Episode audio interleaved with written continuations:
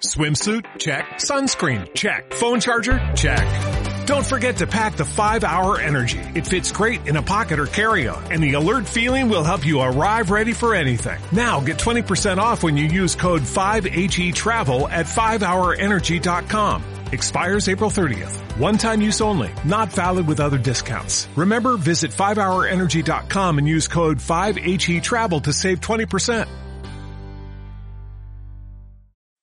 Este podcast es presentado por Bancoppel. El banco que quiero.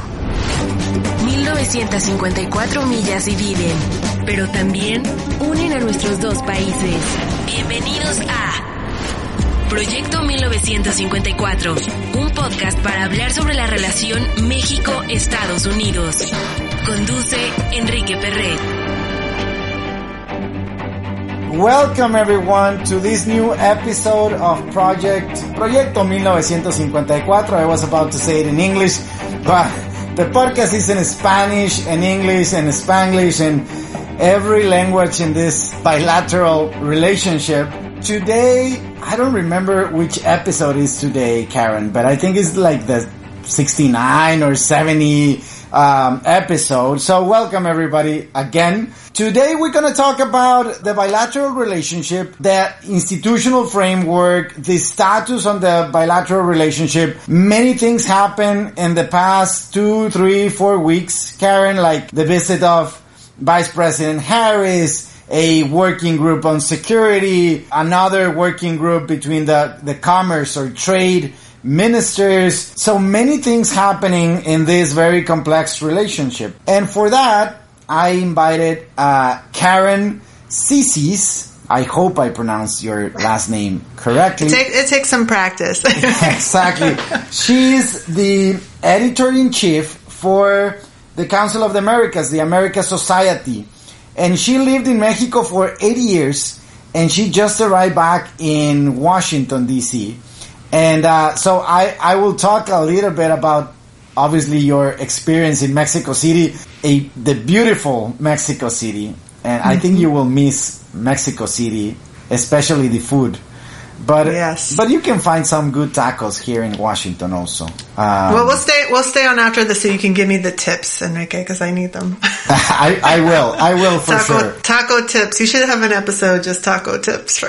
Tacos, tortas, and pozole. That will be the next episode. Just in Washington. Thank you very much for your time, for accepting, accepting this invitation. Let's start, I'll start with a big question. I mean, just very, in eight years of you being in Mexico, I mean, you know, talking about this relationship, what's the status right now in the Biden AMLO administration? Thank you so much for having me, Enrique. It's, it's really a pleasure to join you guys today.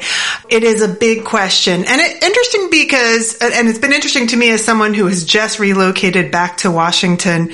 So to some degree, I, I feel as though I've been so immersed in looking at the relationship and thinking about the relationship from the Mexican perspective and now being on the other side and hearing responsive and responses and seeing coverage on the other side. You know, I think initially uh, there were some concerns about this relationship. We know that President AMLO took his time, obviously, to to recognize Biden as president.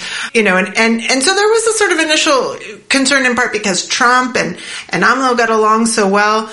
Um, but I think we're starting to see this kind of flow of responses and and uh, or or I should say uh, of the relationship of, of the two countries coming together. One thing that I think is important to keep in mind, however, through all of this is that there's so much going on in both countries. I mean, we know this everywhere in the world, but we're in different times right now where there is so much for each individual government to focus on. We know that Trump, to some degree, almost at a certain point, let AMLO do what AMLO wanted, um, and AMLO didn't try to uh, sort of um, cause any problems with Trump. Just let's let's do this peacefully. Um, and now we're in this point where uh, we have to start taking steps. We're seeing the Biden administration taking some initial steps. There's an importance and almost an urgency because you always want to do things early in an administration. Um, and we know that Joe Biden wants to take a more global approach and restore, you know, the U.S. standing on the, on the global stage. But there is an undeniable truth, which is that there are domestic concerns for both countries that make it difficult to spend the time and the attention on these re- some really important huge issues. And we have coronavirus going on. We have countries having to focus on the pandemic. We have both countries, um, you know, always thinking about domestic concerns. Obviously, there's polarization in the United States and Mexico. There was just a huge election. So, you know, one issue in looking at the status of this relationship is domestic concerns loom large and to some degree larger than ever before. It's always hard to let's say to qualify that the relationship just as a positive or negative, right? You have many topics and well, it, it, depends, right? If you talk about trade, well, I think it's right now it's positive, right? The flow of trade between Mexico and US is growing, more investment, the USMCA. And then if you talk about security, well, I don't know if it's that positive, probably in the middle, right? Um, if you talk about migration, two months ago we could say, well, it's negative, but now it's it's more positive. So it it's very complex, right? But if if you need to pick one topic, Karen, right now, one topic to focus on the bilateral relationship, which topic you you suggest for the government to tackle? If I were going to suggest something for the U.S. government to tackle in this bilateral relationship and focus on, it would be initiatives focused on institution building. Um, and with that, particularly issues related to corruption and security, because these are two issues um, where Mexico has the greatest need. I would say it's it's we saw in obviously in Mexico's most recent election some good news and bad news. Right, I would say we saw some good news in that we saw great turnout. We saw uh, the institutional strength of the electoral authority running what was after a violent campaign season, they opened up almost all of the casillas uh, on election day, almost all of the voting booths on election day, close to 100%, um, in the middle of a pandemic. And we're talking in the middle of the pandemic having a record-breaking turnout. Um, so, you know, that's some very good news for Mexico's democracy. However, we also know we were um, hearing a lot of stories and coverage about um, how candidates were being influenced by cartels and some real concerns around that. So that, that really raises some issues around how do we strengthen and secure these institutions. Now, the Biden administration has talked about making corruption, for example, a focal point as one of these examples of, um, you know, you raise migration, getting to the root causes. And we, we hear that, that phrase all the time get to the root causes. Well, we have to address security and we have to address uh, corruption and focus on how to um, strengthen institutions in order to tackle both. You do see an effort from the US government, let's say helping Mexico to build a more robust and institutional framework inside Mexico. Okay? US helped Mexico in the past I mean, with, with money and with, uh, you know, best practices and even with, with people to, let's say, create some, uh, independent institutions and more robust, uh, institutions. Do you see that happening in the, in the next years? I mean, it, it looks like Mexico, or at least the, the Mexican government don't want any help from outside. Not, not just U.S., but from from the outside. Do you see U.S. pushing on that? Um, you asked me what I think they should do, and not what I'm necessarily think saying that will happen. Right? Let's. So no, but but I mean, we saw we saw USAID mentioning three weeks ago that they want to invest not only in Mexico, but in Central America and in, in, Latin America as a whole on this anti-corruption and, and other. And I think Mexico needs help. I mean, let's, let's be honest on that. I know it's a suggestion, but do you see the government pushing for that? I think it's challenging. I mean, look, as I said at the beginning, there are just domestic concerns and, and domestic priorities that end up being obstacles. And I would say that to some degree, looking at the relationship with Mexico constantly through the lens of migration is one of them. I, I understand that we're talking about root causes of security and corruption b- being an aspect of migration, and so that's all tied together. But migration always comes first in this relationship. If you go and you look at a joint statement, migration is the first thing that's mentioned. I just think the U.S. Mexico relationship in particular is much more complex than that relation, than that issue. Um, and yet, because there is domestic pressure in the United States to focus on migration, that ends up being point one. Domestic pressure For the United means States. political pressure, right? Exactly, exactly. Sort of this polarization, you know, pressure on Vice President Harris to visit the border, things like that. So it puts it through this lens, and you know, so then it ends up being a response of of, of making appearances in places, but if we are going to really tackle those root causes, and those are the root causes we have to get to now, I also think it's a it's a fair point that I'm not sure that it's that the Mexican government is so open to it. We also know um, that AMLO has raised concerns about uh, you know civil society groups that get funding from the United States, and that that's been an issue in recent months. Um, uh, but we also know that there are some efforts by civil society groups, by uh, investigative journalists that are helping to really un- uncover corruption in Mexico. We, we see this as ev- in, in Latin America in general in terms of battling corruption right now and corruption being an issue across all the region working to strengthen those areas, to focus on those areas, civil society, press freedom. We know this is a huge issue in Mexico where three journalists were murdered in June uh, within a week of each other.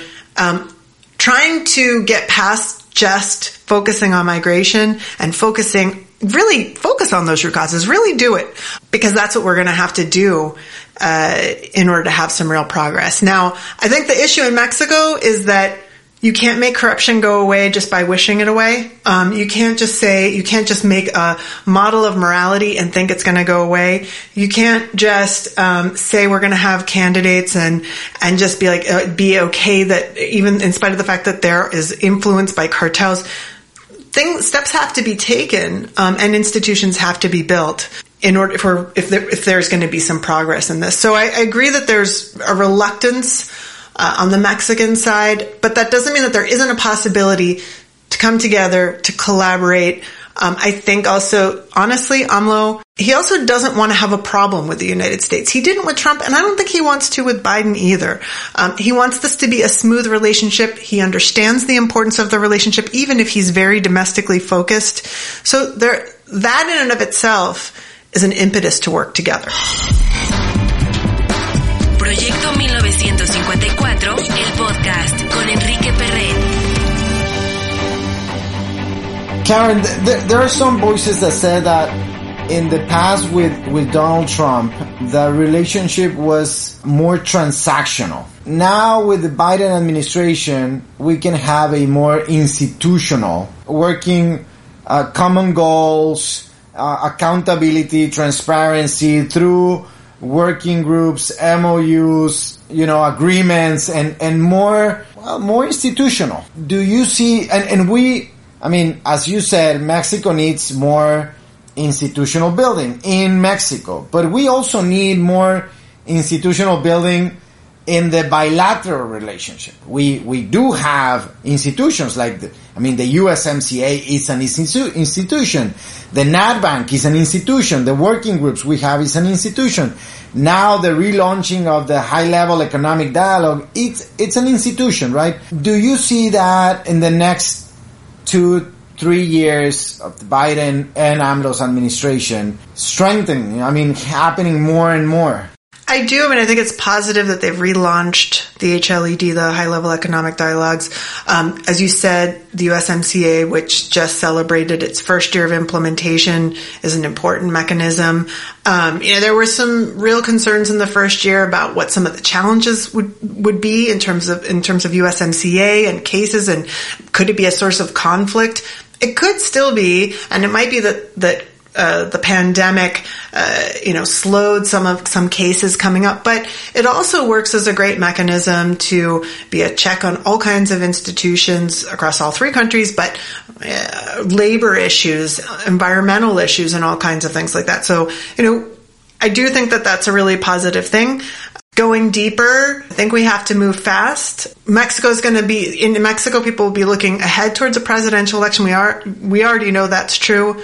And there always feels like there's this short window in the United States before the midterms are upon you, right? So there's a there's a feeling that you know it's a good start that the that um, Harris met and, and, and traveled to the region but there's a there's a bit of a sense of we've, we've got to move fast. These two leaders are are to some degree stuck with each other, right? Because they're, you know, we know that Biden has begun a term that uh, will end at the, around the same time that that AMLO's will, right? So these two leaders are stuck with each other.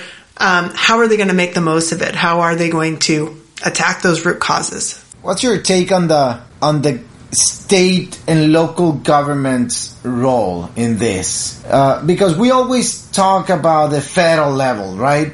But you have, well, uh, in, in, the Mexican side, six states in the border, four in the in, in the U.S. side. We are not seeing a lot, you know, happening on the government level uh, interaction between between them. And I don't know. I think we always look at the the big daddy, right, the, the federal government to do something, but but maybe it's time for the state governments to do more uh, on their side, there are some topics, right? Maybe it's not security, maybe it's not migration, but on trade, on other environment, on, on other topics, I think there is a lot to do on the state level. That's a great idea. We have seen in the past, obviously, border governors coming together to work together around trade and economic issues and going beyond the whole debate about the border wall and security. You know, a lot of it ends up being uh, dependent on who's governor in, in a particular state, what party they're allied with, whether on either side of the border. So that's one issue. The other possibility is looking at congressional uh, level cooperation. Obviously, we we know that that's true. That there can be a push within U.S. Congress on uh, perhaps a you know a, a well thought out uh, approach to uh, migration and thinking about how to work with uh, Mexican counterparts. So that could be a possibility. Um, I think it's a great idea. You know, it, it ends up still being somewhat of a challenge. I think about who is that local official, and we we know that in the case of Texas, for example, that with someone like Governor Abbott, that could be a challenge if the folk, if there ends up being this persistent focus on border security. I mean, we want a secure border, but we also know that there hasn't been exactly a flood of terrorists coming into the United States across it, right? So can we focus again on these issues that will actually improve border security by uh, ensuring that uh, people don't need to be fleeing violence or searching for work, right? So focusing on the economics and, and, and focusing on combating crime and not just talking about only the border. I have many, many questions, but let me ask you about the supply chain effort right now. I mean, we, we have seen the U.S. in both sides of, of you know, of the aisle in, in, in the Democratic Party, but also in the Republican, this rhetoric or this narrative about buy America and let's do you think this administration will open the doors to cooperate with other uh, friends, allies on on the need for a better supply chain, a, a more resilient supply chain after the pandemic? That's a great question. You know, I think that from the perspective of the Biden administration, this relationship, this North American relationship is something that we know this, we know all of the trade statistics. It's not a relationship that's going to break easily. It's it, it, it is a chain. It's not something that's going to um, to disappear. It's not something that's going to end. The economies of these three countries are so deeply integrated. So when Biden's talking about some of these issues, we know that there's also an aspect of it that is global, that he's looking at um, potentially global competitors, and that it really is in the interest of the United States that all of North America is prosperous, um, is doing well, and that the region as a whole um, is, uh, you know, providing this as a as a whole, as a, can be an economic powerhouse. Um, it's really in uh, the administration's best interest to, as you said, create a more resilient supply chain, to learn from what we've seen in the pandemic, any shortcomings we've seen in the pandemic, and only try to improve upon that. I want to ask you about soft power, okay? We always talk about trade as like the glue in the relationship because it's, it's the, it's the most positive side of the relationship, right? But, but at the end, I think soft power is a much better glue, right? 32 million of Mexicans and Mexican descent living in, in US, uh, but also almost 1 million Americans living in Mexico. I mean, you know this because you lived in Mexico for eight years. And I mean, at, at the end, after those eight years, you have some, you know, cultural aspects of the Mexicans, right? What can you say about the, how can we use this soft power, this platform that it was created through many decades, right? How can we use this in a more positive and more, you know, quick respond to, to the challenges we are facing right now? It's a great question. It's a big question, I'll say, Enrique. I mean, I think one thing that's positive right now, we can talk about the challenges, the hurdles, the things that will slow us down in terms of making progress. But one thing that does feel like a relief is that we're not hearing Mexico constantly uh, framed in some sort of negative light in the same way from on high. The way that we, uh, frankly, as someone who um, who did live in Mexico for several years. I, I uh, have a Mexican family. I love Mexico very dearly. I am a, I be, became a Mexican citizen while I was there, and part of it was just because of how much I appreciate the country and the culture. And so, it's honestly a relief to not hear that negative rhetoric. How do we uh, improve it now? Um, you know, I think it goes back to this sort of understanding of trying to understand what each country's challenges are, what each country is going through through, you know, so, um, I think about it a lot as I'm trying to explain Mexico that uh, to explain what's happening in Mexico to people now that I'm in the United States. You know, we talk a lot about, for example, vaccinations um, or vaccine rollouts, and it's it was interesting to me having been in Mexico at the beginning of the vaccine rollout and listening to what people were saying in terms of um, which vaccine they were getting. So if I was talking to my vecinos or talking to people there, everybody wanted Pfizer or Moderna, you know, every, you know, and then there was, it was always the, which were the vaccines that you trusted? Which were the vaccines that you wanted to get? And it was interesting to me because around that time, a poll came out about which are the vaccines that people trust most. In the in the United States, it was far ahead if it was a U.S. vaccine. And they, they didn't do it by, by developer. They did it by nationality, of course. So it was U.S. and then Russia a little bit lower and then China very low. Um, so that was very interesting to me because I think it also reflected the confidence and the trust and this connection that, that, that, that these neighbors have. It was positive to see that. I, am not saying that I think it's positive people don't trust vaccines. I'm saying that it's positive to see this uh, represented in a particular way in terms of vaccines that's a little bit of soft power. If the United States, which has all of these, these, these, you know, all of these vaccines can uh, help to vaccinate both Mexico and, and get those donation, those pledged donations into Mexico and the rest of Latin America, that's some soft power. From a Mexican standpoint, um, well, I could go on about all of the things that I think are wonderful from a Mexican standpoint in terms of soft power from that's something that the, the U.S. could learn right now from Mexico after the United States has gone through this challenging time um, with politics is the sense of humor that you learn and appreciate as you as you watch politics in Mexico. Um, the the ability to to uh, to find a way to capture politics, even when it's difficult or complicated, in humor and have a relief to it. Um, that's some soft power I'd like to see uh, dawn dawn on the United States because I do think it actually decreases tensions and polarization at sometimes. It sometimes decreases the stress and the conflict. So I always say that I believe I, am from the border. I'm from Piedras Negras, Coahuila, border with Eagle Pass, Texas, and and obviously I feel more close to the U.S. because my childhood and um, and my experience. But I feel like the Mexican society learned to differentiate the the U.S. government from the U.S. as a country, as a society, right? In the era of Donald Trump, there was a in, in a poll in Mexico, in the Mexican opinion, Trump was, you know, 80% negative or, or more than that, 90% negative. But the U.S. as a whole was very, very positive. Obviously, it's, it's also related with, uh, I know that eight out of 10 families in Mexico have a relative living in U.S. now receiving money from, you know, the, the, um, the remittances and, and, and trade grow and more brands in, in Mexico.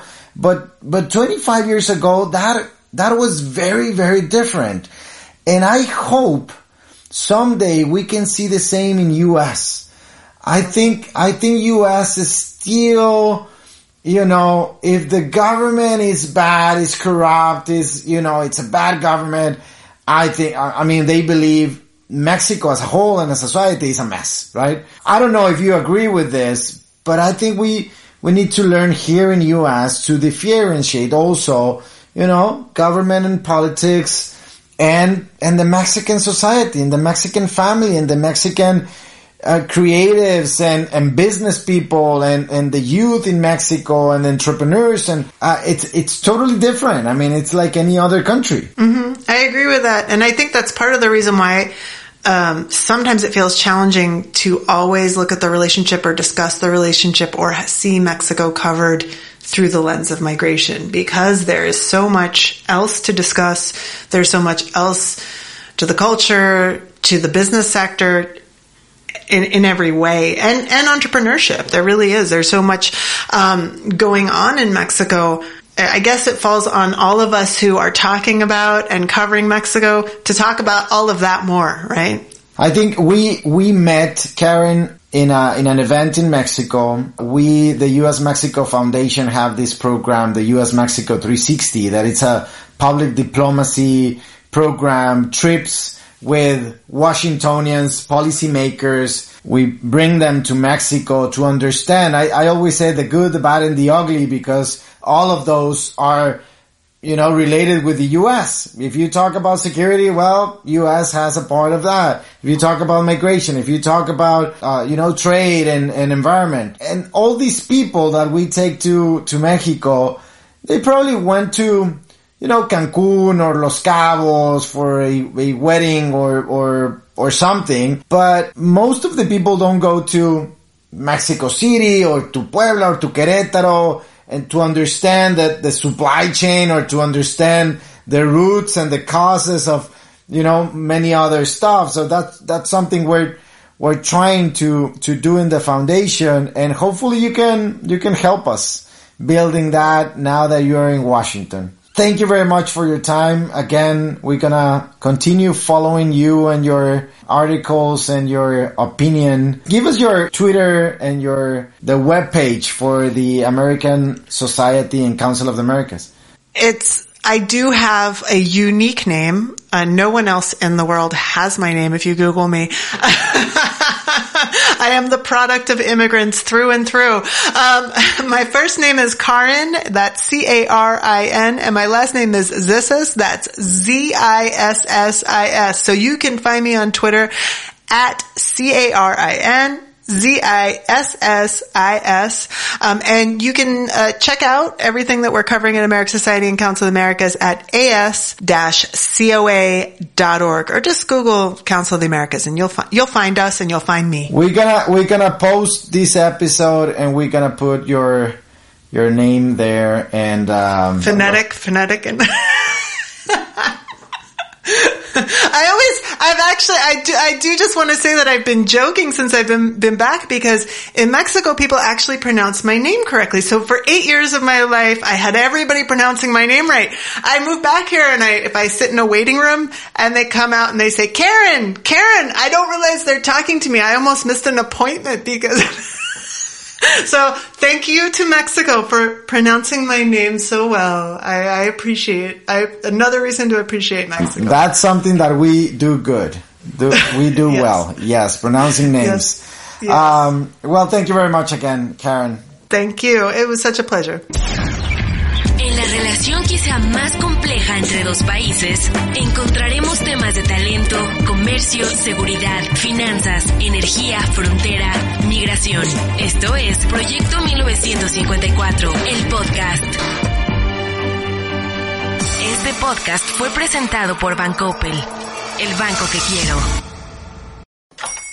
Hola, buenos días, mi pana. Buenos días, bienvenido a Sherwin Williams.